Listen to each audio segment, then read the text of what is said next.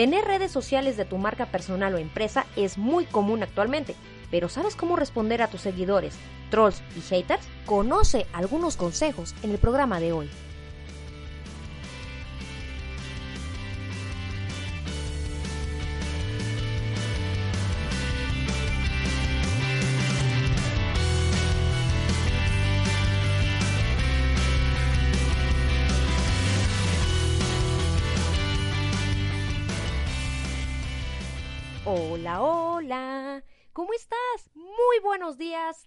O noches donde quiera que me escuches.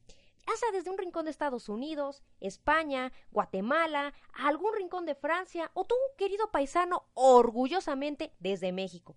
A todos ustedes e incluso a aquellas personitas que me están escuchando desde Japón, China, de verdad, qué cosa más maravillosa ha sido el recibimiento y el apoyo que he tenido de todos ustedes.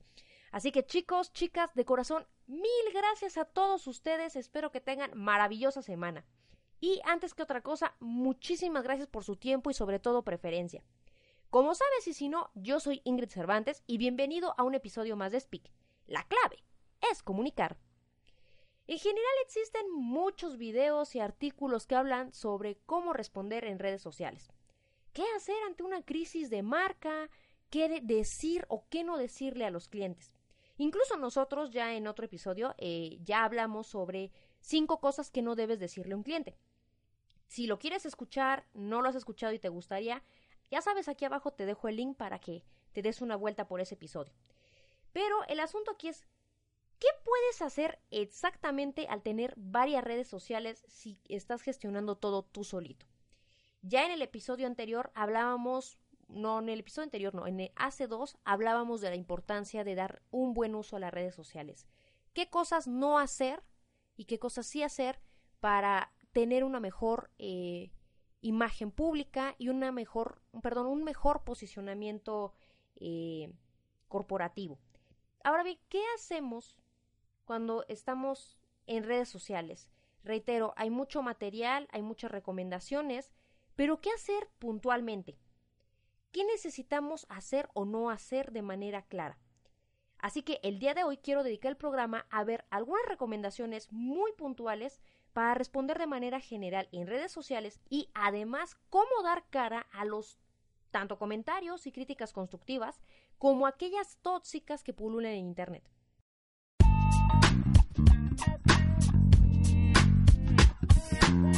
1.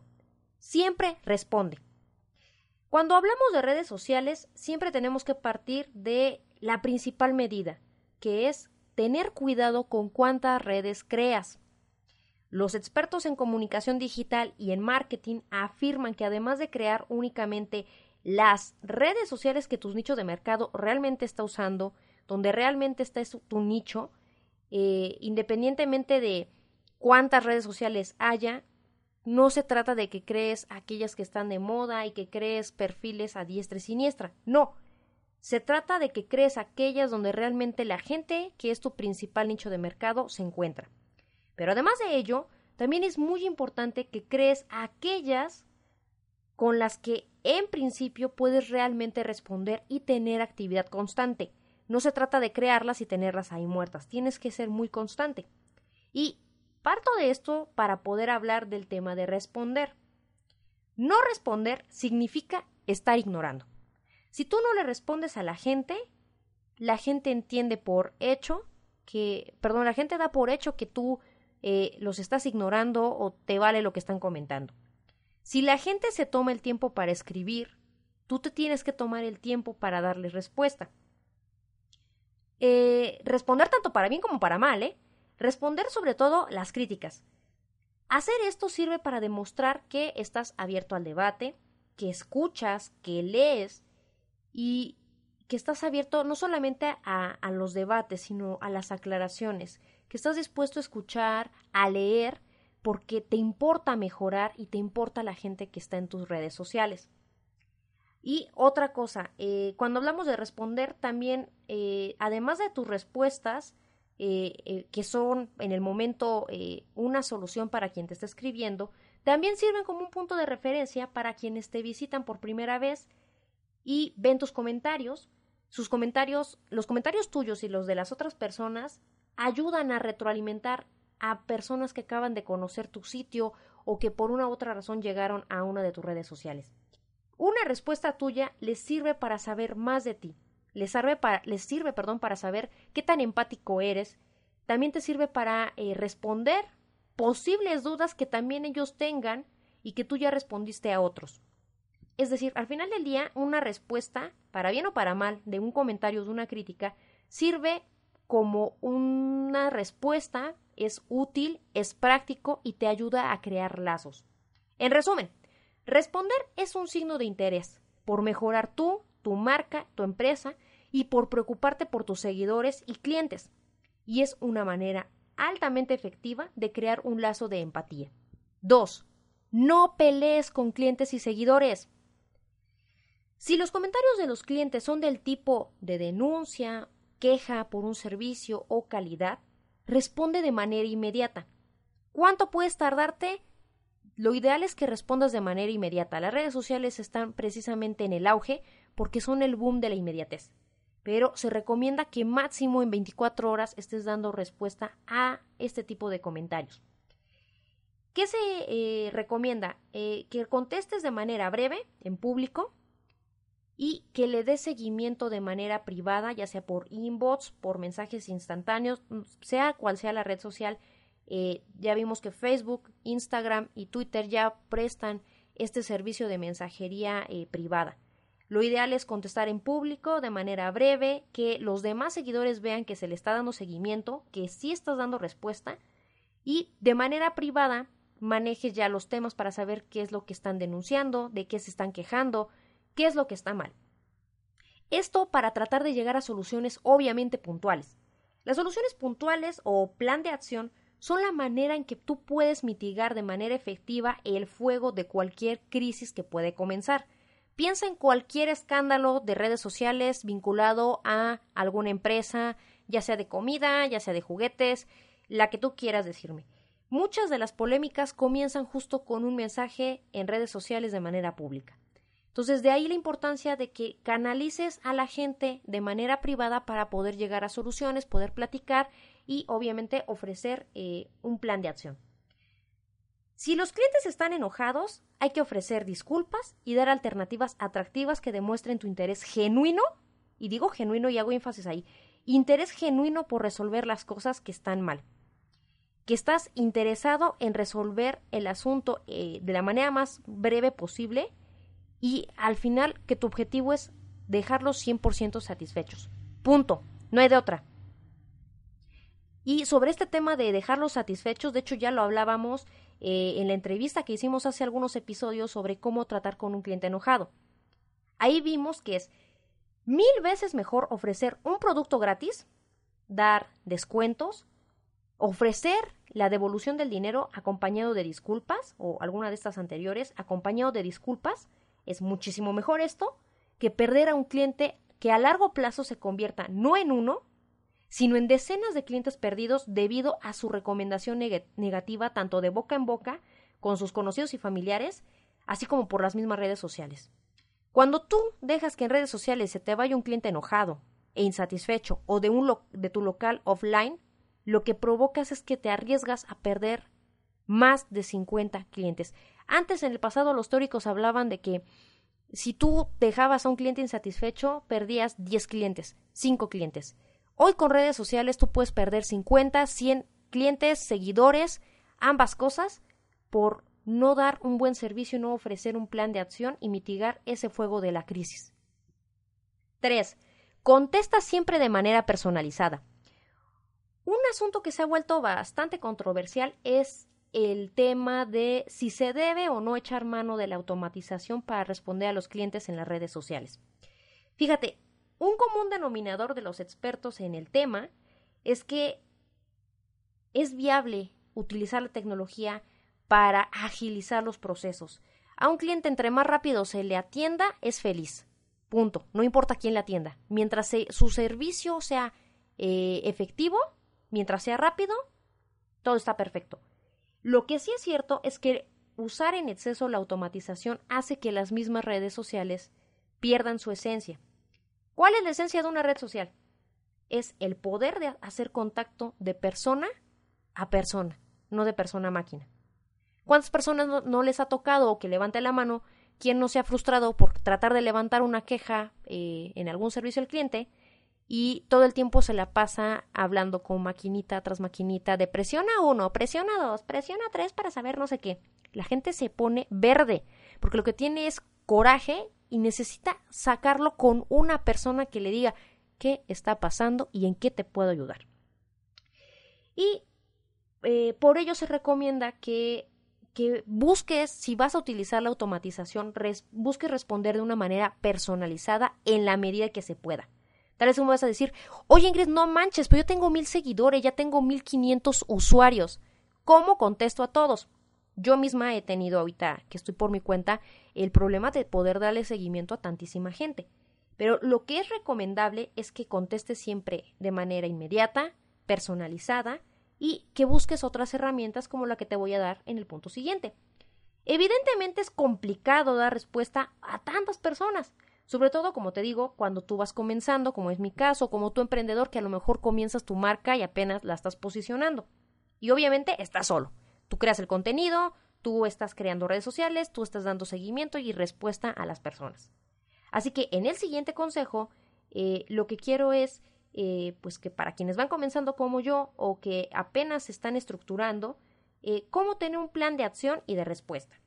Lo importante aquí es en este punto es que aprendas a darle personalización, que aunque estés utilizando la automatización, la gente sí sienta que está hablando contigo y no con una máquina. 4. Ten un speech o un documento de respuestas. El comportamiento de las personas en redes sociales, déjame decirte, es muy parecido en la mayoría de los casos. ¿Qué quiero decir con esto? Bueno, las personas suelen tener dudas similares ante el mismo servicio o producto. Por ello, es bastante práctico que en la medida en que tus redes vayan creciendo y tú estés solito llevando todo, es muy recomendable y efectivo que tengas armado un documento con posibles saludos, despedidas y respuestas a todas las interacciones que haces en redes sociales. Por ejemplo, vamos a pensar que vamos a pensar que tú vendes un curso. Seguro muchos te van a preguntar costos, duración, modalidad, si te dan constancia, eh, si es presencial, etcétera, etcétera. Así que lo que te puedo recomendar es que así, de manera sencilla, abras un documento de Word, abras un blog de notas y ahí prepara pequeños fragmentos o párrafos para ofrecer esta información a las personas. Si tú tienes un canal de videos, poniendo otro ejemplo, si tú tienes un canal de videos, de música o de podcast, segurito la gente te va a preguntar o va a querer información de cada cuándo subes material, de qué se trata tu contenido, de qué va tu propuesta, por qué va a interesarle a la gente escuchar o leer tu contenido. Y lo mismo, necesitas tener un mensaje, eh, por ejemplo, de bienvenida para tus nuevos seguidores, un mensaje a lo mejor de despedida, un mensaje eh, para, no sé, crear promociones o contestar esas dudas. La idea es que con este speech tú puedas responder de manera práctica, de manera rápida y por supuesto que sea lo suficientemente flexible para que lo puedas personalizar en el momento o como nosotros decimos, eh, puedas contestar en caliente y de esta manera la gente tenga la información, pero que también se le dé respuesta rápida y se atienda a su llamado. Se les dé la información, pero sin que sientan que están hablando con una máquina, sino que realmente detrás de la computadora hay alguien que les está poniendo atención y que está viendo que están ahí y se les está dando el valor adecuado como el seguidor que es. Ah, también es bueno crear un documento o que en ese mismo que te estoy hablando crees una lista de preguntas frecuentes. Fíjate, en la medida en que más pase tiempo en tus redes sociales, vas a poder ir detectando aquellas preguntas que digas, ah, claro, esto ya me lo preguntaron la vez pasada. Y a lo mejor eh, de manera empírica te regreses a buscar ese comentario y veas que le contestaste y copies y pegues. Pero de manera más práctica es que tú ya vayas recabando esta información y cuando alguien te pregunte eso y digas, ah, claro, eso ya me lo preguntaron, ya tengas tú una respuesta prefabricada que ya nada más le des un poquito de toque para personalizar y que la otra persona sienta que le estás hablando en tiempo y en, vivo y a todo color, vaya, que sepa que le estás contestando. Y de esta manera puedas hacer eh, preguntas que eh, pinten estos posibles escenarios. Evidentemente hay gente que se va a salir del molde y te va a preguntar cosas medio raras, a veces extrañas o fuera de, pero en la mayoría de los casos van a preguntarte cosas muy similares. Y de esta manera, al tú automatizar ciertos criterios de información, pues le puedes dedicar más tiempo a otras respuestas que obviamente requieren no tanto de un speech, no tanto de una lista de preguntas frecuentes, sino de tu respuesta más humana. Por ejemplo, ante quejas, sugerencias y sobre todo críticas. El tema de las críticas es algo que vamos a ver enseguida porque es más complejo. Pero quiero cerrar este punto haciendo hincapié en un asunto. No existen fórmulas mágicas para dar respuesta a todas y cada una de las interacciones que suceden en redes sociales. Recordemos que al final del día, la gente que está en redes sociales son más que usuarios, más que seguidores, más que avatars, son seres humanos. Y recordemos que cada cabeza es un mundo y de ahí los problemas de comunicación tan comunes que tenemos en redes sociales, pero también en la vida real. Sin embargo, lo que sí podemos hacer es, eh, pues hay aspectos que podemos tratar de agilizar. Hay pasos de protocolo que podemos seguir, como los que estamos dando ahorita y como los que hemos visto en otros episodios, que nos pueden ayudar a por lo menos tener una idea clara de cómo conducirnos con las personas eh, que al final del día son lo más valioso de, nuestro, de nuestra marca personal, de nuestra empresa, y es quienes le dan vida y le dan eh, movilidad a lo que estamos haciendo. Y bueno, de ahí la importancia del factor humano, pese a tener un speech, pese a tener un acordeón de preguntas para cierta información, siempre, te lo puedo jurar, siempre habrá casos excepcionales que van a requerir de tu respuesta humana y sobre todo de lo que llamamos tacto. Hay temas más delicados que requieren de ese tacto humano que ningún acordeón te va a dar.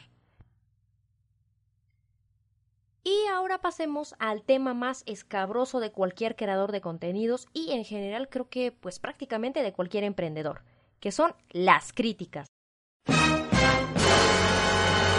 En este Valle del Señor hay de todo. Y cuando hablamos de críticas y comentarios, existen dos tipos de comentarios, los constructivos y los tóxicos.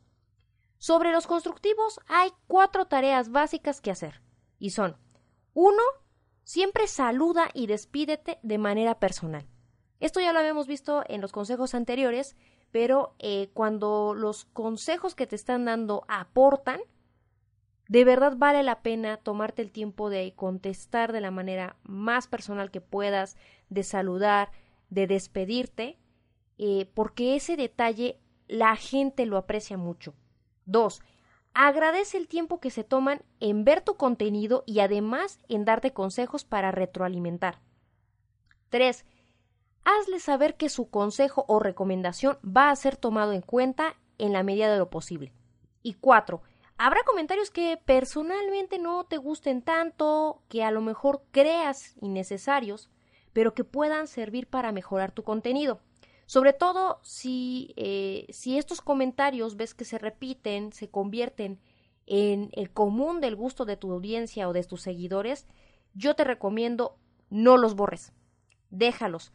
He visto algunos videos donde te mencionan que si no te gustan, si te causan ruido, que mejor los borres. Yo creo que lo mejor es, si no compartes la idea, si a lo mejor es algo muy de tus gustos, pero que a la mayoría de la gente le gusta eh, o te lo está recomendando, uno, sí tómalo en cuenta y dos, no los borres. Al contrario, déjalos y busca encontrar un equilibrio para que a medida de lo posible en los siguientes contenidos, eh, en los servicios o productos que estés dando, lo puedas implementar y que vean que lo estás tomando en cuenta. Te voy a poner un ejemplo sobre este tema, mm, de los gustos de las personas y de los comentarios que te pueden hacer en el feedback o en esta retroalimentación. Eh, en YouTube me han dicho algunos que las introducciones están muy largas y me dicen, Ingrid, está muy largo el video, Ingrid, las introducciones están muy largas. Pero del otro lado de la balanza están las personas que en los podcasts eh, propiamente de iBots, en canales como iTunes, en TuneIn, me dicen que debería de ser los episodios mucho más largos.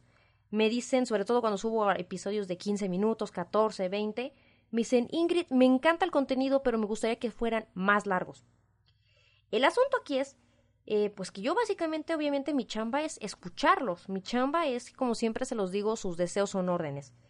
Y estoy tratando de encontrar un punto medio para que ambas audiencias, tanto la que hay en YouTube como la primordial, que es la que está en los canales de distribución de podcast, pues estén contentos.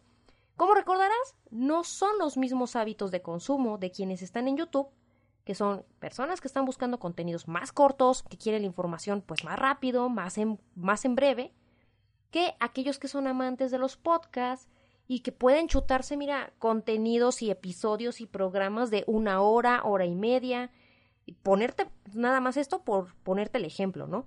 Entonces, son audiencias distintas y hay que, hay que crear contenidos diferentes. Y lo que estoy buscando es darles voz y voto a los, a los escuchas de ambas plataformas para, para mejorar el contenido. Entonces, pues finalmente es tomar en cuenta que quien te está haciendo una retroalimentación sincera es porque quiere ayudarte a mejorar. Le gusta lo que tú haces, le ayuda, le ha servido a lo mejor algo de lo que tú le has dicho y por esa razón quiere ayudarte también. Entonces, si te están dando el tiempo para escribirte, lo mínimo es que les contestes y hagas estas tareas de las que te acabo de mencionar. Ahora bien, pasemos al tema de las críticas y de los comentarios tóxicos, que ahí ya hay mucha tela de dónde cortar. Hay varias cosas por hacer. Y la primera de ellas, o la que te puedo decir eh, primordial, es toma los comentarios de quien viene. Dice una frase, no tomes en cuenta los comentarios constructivos de alguien que simplemente no ha construido nada. Y es verdad, ¿eh? ¿eh? no puedes bajonearte, no puedes sentirte mal por la crítica negativa u ofensiva de un usuario que, mira, a lo mejor te metes a su cuenta y tiene cero seguidores, tiene cero videos, eh, pero que al final del día ya hice un comentario que ya te criticó, criticó tu trabajo.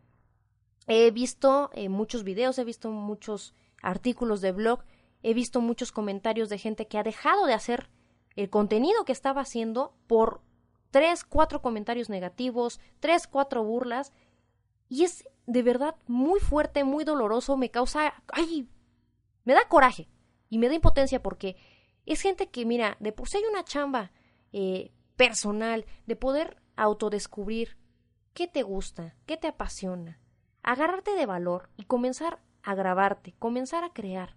Y que por comentarios así tú dejes de hacer las cosas. Ah, la verdad es que sí, sí, sí duele y sí da coraje, ¿no? Y, una de las razones por las que decidí hacer este episodio es precisamente por eso, porque al final del día, en este Valle de Señora y de todo, ¿no? Y, y lo importante es que tomes de quien viene este tipo de comentarios. Hay unos que hasta te van a criticar la música que, por ejemplo, los que hacen video, eh, eh, la luz, la iluminación, el fondo, la ropa que traes, cómo te recargas, cómo hablas, eh, la música que pones de entrada, la cortinilla que tienes de, de, cierre, la forma que tienes de hablar, la forma en que tienes de pararte, el color de tu cabello, todo te van a criticar. Y toma en cuenta que como pues me lo han dicho muchos de mis mentores, valora tu trabajo, valora la chamba que estás haciendo. Es bien fácil criticar, es bien fácil descalificar el trabajo de alguien, pero mira, crear videos, crear podcast o cualquier tipo de contenido que, que tú estés creando para tu eh, marca personal, eh, a lo mejor para tu empresa, eh, también implica un esfuerzo de presupuesto, de inversión, de tiempo, de horas. Todo esto, ya me lo digas desde la perspectiva de, de un emprendedor que está por su cuenta, de una empresa o de alguien que quiere ser youtuber, alguien que quiere ser podcaster, no me van a dejar mentir. Todo este trabajo requiere horas, días y hasta semanas. Así que nunca pierdas de vista el valor de lo que haces por comentarios de gente que no tiene idea de todo ese esfuerzo que requiere hacer todo lo que tú te estás tomando el tiempo de ofrecerle a la gente gratis. Y bueno, también tome en cuenta, y esa es la razón por la que quiero comenzar este consejo del, de los comentarios tóxicos, de tomar de quién vienen las cosas, porque hay varios tipos de personas que crean este tipo de comentarios tóxicos. Regularmente se agrupan en tres eh, categorías. Número uno, los llamados trolls. Trolls, spam social o spammers. Son personas que nunca han sido clientes, nunca han tenido una mala experiencia real contigo, con tu empresa, tu marca, servicio, producto. No conocen ni consumen tus contenidos digitales, no realmente no, no son seguidores. Su único objetivo es fregar a la gente, es crear desprestigio, es hacerte quedar mal y poner en duda la calidad de lo que estás ofreciendo, sea lo que sea, ¿eh? pero lo ponen en duda al atacarte. Gente que básicamente por ocio disfrutan crear polémica, hacerse notar y en algunos casos atraer tráfico a sus respectivos canales y o perfiles a partir de lo que tú estás creando con sus comentarios. Hay un segundo grupo de personas que son aquellos que tuvieron una mala experiencia con tus contenidos, servicios o productos y les vale lo que tú les ofrezcas, no quieren soluciones, simplemente quieren exhibirte a ti o a tu marca o empresa en turno de manera pública porque están enojados. Lo único que quieren es, hey, hey, miren, miren todos, él me hizo tal cosa. Y aunque tú les ofrezcas soluciones, devolverles su dinero, eh, darles algún beneficio extra y disculpas, ellos no quieren eso. Lo único que quieren es exhibirte y, como diríamos coloquialmente, eh, pues quemarte en leña verde. Y tenemos un tercer grupo, que son los famosos haters. Aquellos que simple y sencillamente se dedican a escribir comentarios meramente ofensivos directamente a las personas y no a los contenidos. Estos famosos eh, personajes eh, de Internet son quienes hacen comentarios con groserías, buscan alegar, buscan obviamente tener la razón, quieren ganar en la misma polémica que ellos crean, quieren ser ellos los, los que tengan la razón. Y uno de los principales objetivos de estas personas es justo lastimarte para tambalear toda tu autoestima en el caso de todos estos que son creadores de contenidos. Ahora ves por qué te digo lo de tomar las cosas de quien viene? No tomes consejos de alguien que no ha construido nada o que no está construyendo algo, algo productivo o algo que deje. Número dos, no discutas ni te tomes personal. Nada. Guarda la calma.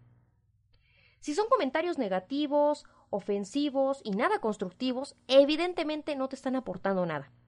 Lo recomendable en este tipo de casos es eh, pues eliminar y bloquear al usuario siempre y cuando el contenido sea negativo y ofensivo. ¿Qué quiere decir esto? No despie polémica. Simplemente no vale la pena concentrarte en aquellos que solo están buscando ofenderte, llamar la atención para atraer tráfico, eh, etcétera, etcétera. Y esto solamente en caso de que los tengan, ¿eh? ¿eh? Porque de hecho es muy, muy, muy irónico. Pero pues creo que la vez tiene sentido. La mayoría de quienes van por la vida agrediendo a las personas por el universo de Internet es gente que no ha hecho nada. No tienen videos, no tienen cursos, no tienen ebooks, no tienen blogs, no tienen nada.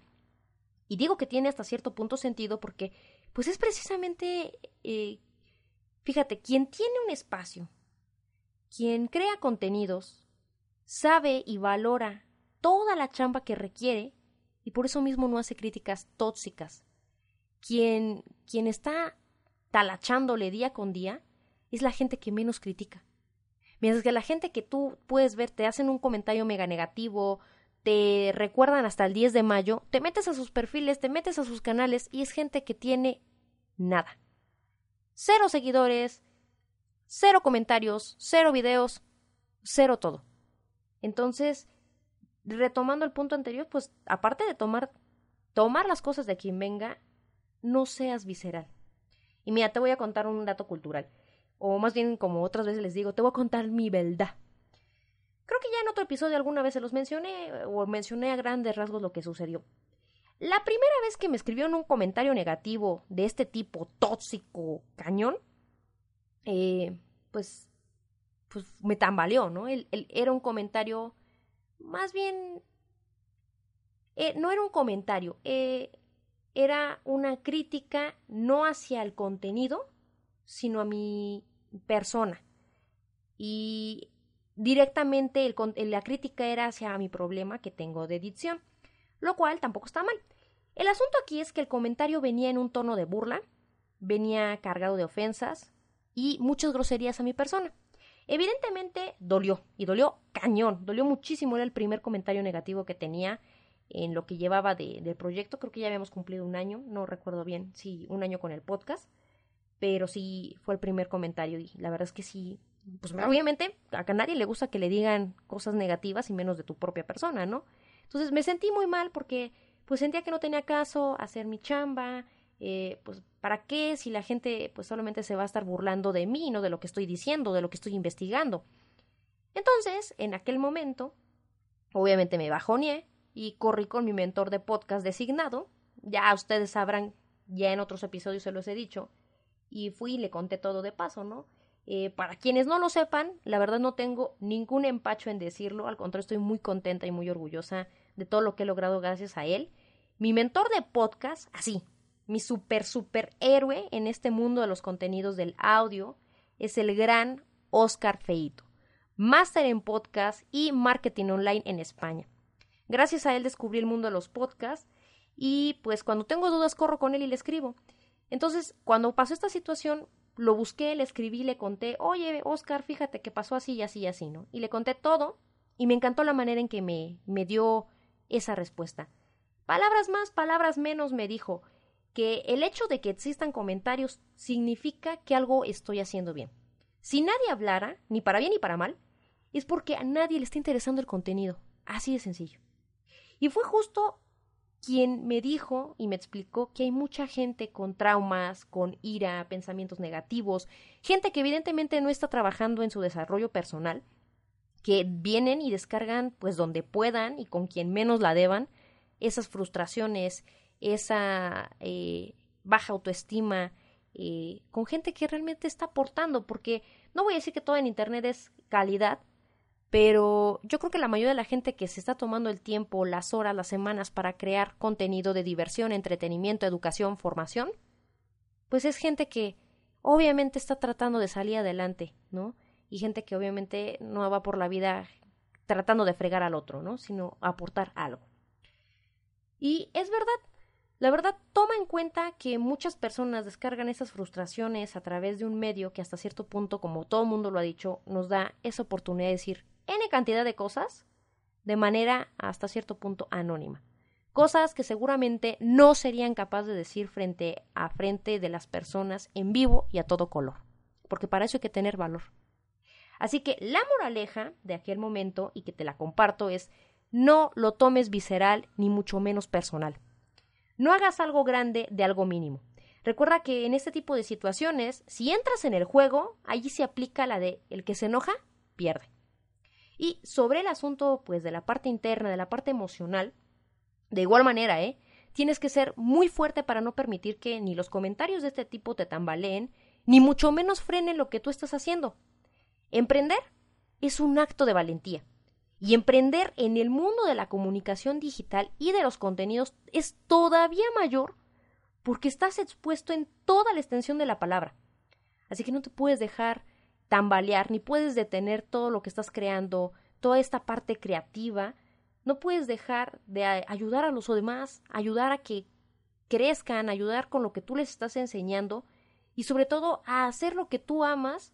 No lo vas a dejar de hacer por comentarios de gente que quizá no ha encontrado la dicha de hacer lo que le apasiona. O peor, están frustrados porque simplemente no hacen lo que les gustaría hacer por miedo. Para cerrar con este dato cultural de mi experiencia, eh, pues le contesté a esta persona en la red social que me había dejado el comentario, eh, primero agradeciendo el tiempo de haberme escrito, y le dije que, pues en efecto, estaba consciente de este asunto. Eh, la cosa es que tengo dislexia, como ya ustedes lo saben y se los he dicho en otros episodios, tengo dislexia y por ende pues tengo problemas para la pronunciación de la letra S, X y la doble C.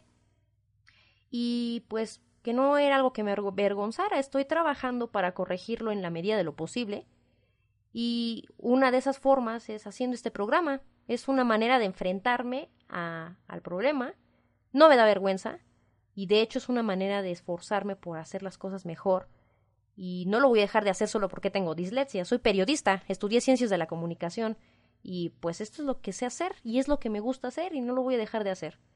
Y después de que le contesté esto, no respondió jamás. Y no les miento, en el momento me movió mucho. había roto mi corazoncito de pollo, así, cuá, cuá, cuá. Pero pues decidí que no por eso voy a dejar de ser lo que amo y que de por sí me costó un montón descubrir cuál era mi pasión, como para venir a dejarla de un minuto a otro por un comentario.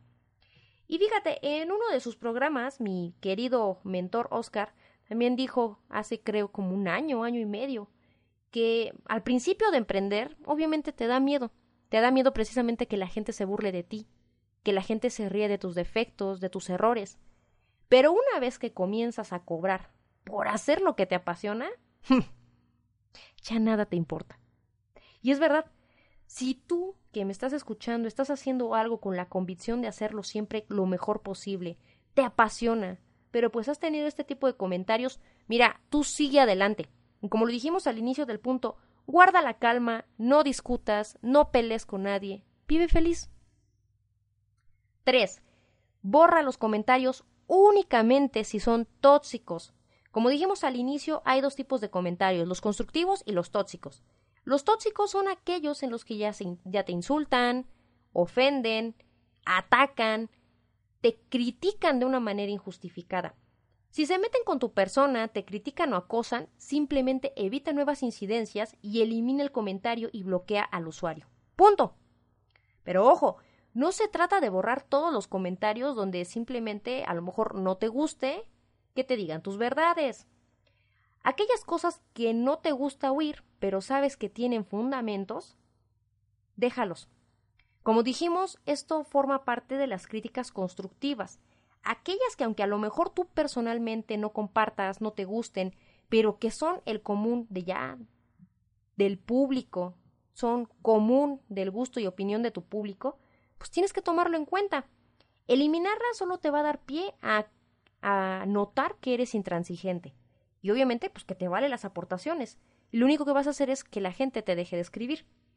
Muchas marcas hacen esto. Hacen lo de eliminar, de bloquear aspectos que pueden en verdad a lo mejor darle solución o que realmente no son tan relevantes, pero que ellos prefieren borrar para evitar incomodidades. Sobre esos yo te recomiendo no los borres, tómalos en cuenta y ahí déjalos. Porque si tú borras únicamente aquellos donde te dicen eh, pues cosas constructivas, pero que a lo mejor a ti no te gustan, tú quedas mal. La recomendación es borra únicamente aquellos donde te dicen groserías, critican tu persona en lugar de tu contenido y aquellos donde te ofenden y te están acosando. Y antes de terminar el programa, te tengo información que cura, como diría Lolita Yala. Si estás por crear tu sitio web y aún no tienes hosting o el que tienes ya te sacó las canas verdes, toma en cuenta en tu cotización a Web Empresa. Web Empresa es el sitio oficial de hospedaje de Comunica y Emprende. Checa los planes y paquetes que ofrece. Yo simplemente estoy enamorada de mi hosting y te voy a decir por qué. Porque ofrece tres cosas únicas que nadie más ofrece. 1. Soporte totalmente en español. 2. Asistencia técnica y servicio al cliente 24 horas los 7 días de la semana. Y 3. Dominio gratis por un año y certificado SSL. ¿Verdad que está padrísimo? Y aquí entre nos te voy a dejar un pequeño consejo. Aplica las 3C de Comunica y Emprende. Conoce, cotiza y convéncete. Y por ser escucha del podcast, si contratas hoy mismo, yo, Ingrid Cervantes, te regalo un 20% de descuento. Solo da clic en el link de abajo y consíguelo. Yo le confío mi hogar digital a Web Empresa. ¿Y tú? Yo soy Ingrid Cervantes y cuéntame, ¿qué te parece el programa en cualquiera de las redes sociales? Ya sabes, estoy en Twitter, Facebook, Instagram o en la plataforma que me acompañes, ya sea desde YouTube, iTunes o iBots. Para mí es fundamental saber qué te parece el programa, en qué puedo mejorar, qué podemos echarle más galleta, qué cosas te gustaron, qué moraleja te quedaste o tal vez qué comentarios te han hecho a ti, tú creando contenido, cómo te ha ido con esto de las redes sociales. Si te sirvió o gustó o ambas, ruego Dios, comparte con aquellos emprendedores como tú. Y si no, pues ya de perdiz, pónselo a tu perro, al periquito, al gato, bueno, hasta tu hámster, pero por favor que alguien me escuche. Como siempre, ya sabes, la decisión es tuya. Te espero en el próximo episodio de tu programa Speak el programa donde conocerás todos los temas relacionados a comunicar y emprender. Speak. La clave es comunicar.